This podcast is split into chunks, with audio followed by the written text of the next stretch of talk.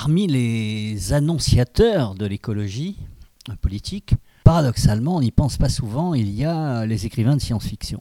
Yves Frémion, écrivain, journaliste, critique de BD, ancien député européen vert et actuellement conseiller régional d'Île-de-France, auteur de L'histoire de la révolution écologiste, publié aux éditions Webec, disponible chez Ecodif et dans toutes les librairies.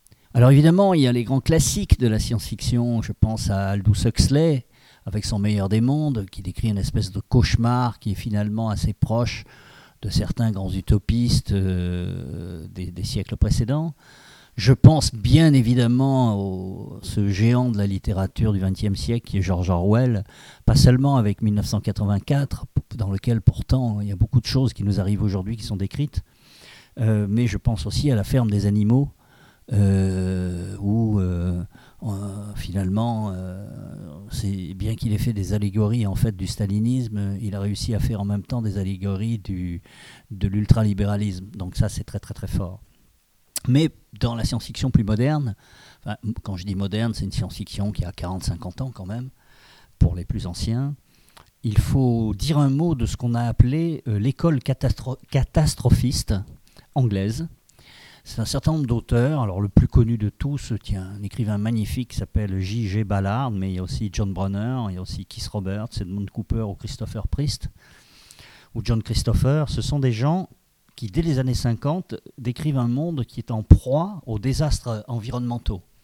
Par exemple, Ballard, il va faire un roman qui s'appelle Sécheresse, qui décrit justement euh, un univers entièrement euh, bouffé par la sécheresse. Dans le monde englouti, c'est les inondations. Dans le vent de nulle part, euh, c'est au contraire un monde dévasté par les ouragans.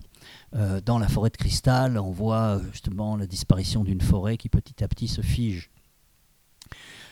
Beaucoup décrivent effectivement des catastrophes terribles, l'Angleterre sous, sous, les eaux qui montent. ça, c'est un thème tout à fait contemporain aujourd'hui. Et puis, en même temps, alors ils sont tous autour d'une revue révolutionnaire à l'époque qui s'appelle New Worlds, Nouveau Monde, et qui a beaucoup compté, notamment pour les jeunes écrivains de science-fiction, dont personnellement j'ai fait partie dans les années 70.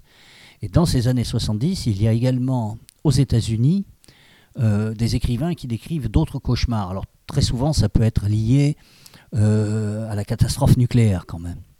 Alors par exemple, un auteur comme William Tenn imagine un monde où tout le monde est réfugié dans des abris anti-atomiques au fond de son jardin. Il n'y a plus personne à la surface de la Terre dans une paranoïa totale qui est celle d'un bombardement euh, nucléaire des Russes. On est en pleine guerre froide quand il écrit ça.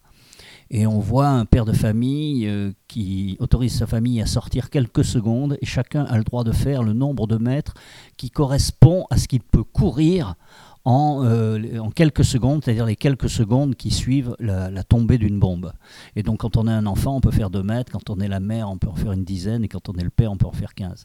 Donc c'est absolument terrifiant ce genre de, récit. Évidemment, il y en a d'autres qui décrivent d'autres cauchemars. Évidemment, un écrivain magnifique comme Philippe Dick qui a fait du simulacre le cœur de son œuvre, euh, aujourd'hui est d'une actualité euh, féroce. Euh, mais c'est aussi Tom Dish qui décrit un monde entièrement transformé en, camp de concentration. C'est Robert Delany, c'est Robert Silverberg, c'est Theodore Sturgeon, Clifford Simac, dans Demain les chiens par exemple. Ou Isaac Asimov qui, dans les années 50, au début des années 50, imagine un monde euh, où euh, les gens ont tellement peur de communiquer qu'ils se sont réfugiés à l'intérieur de la Terre. Et ils vivent séparés les uns des autres, mais avec des moyens de communication euh, très perfectionnés. Donc ils ont l'illusion en permanence d'être ensemble alors que tous sont seuls. Et comme allégorie d'Internet 30 ans avant son invention, c'est absolument génial.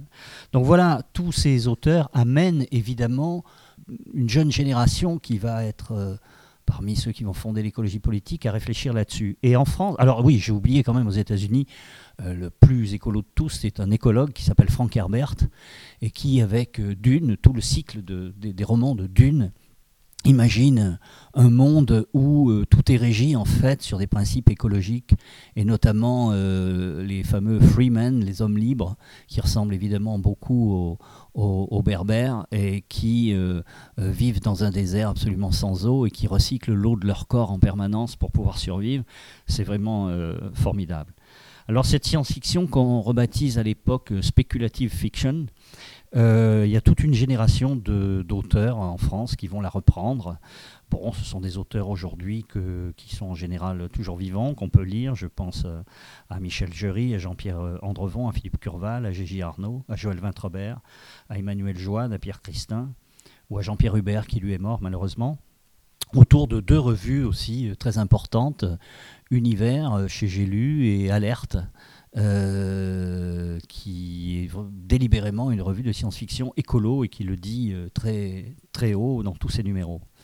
Alors c'est très catastrophiste à cette époque, mais petit à petit cette euh, école s'en détachera un petit peu et, redécouvrira aussi les ancêtres que sont Ralph Messac, Daniel Drode ou René Barjavel, même si René Barjavel est absolument honni puisque c'est un homme très réactionnaire, très de droite, mais dans son livre Ravage, euh, il avait vraiment euh, imaginé beaucoup de choses qui sont arrivées après.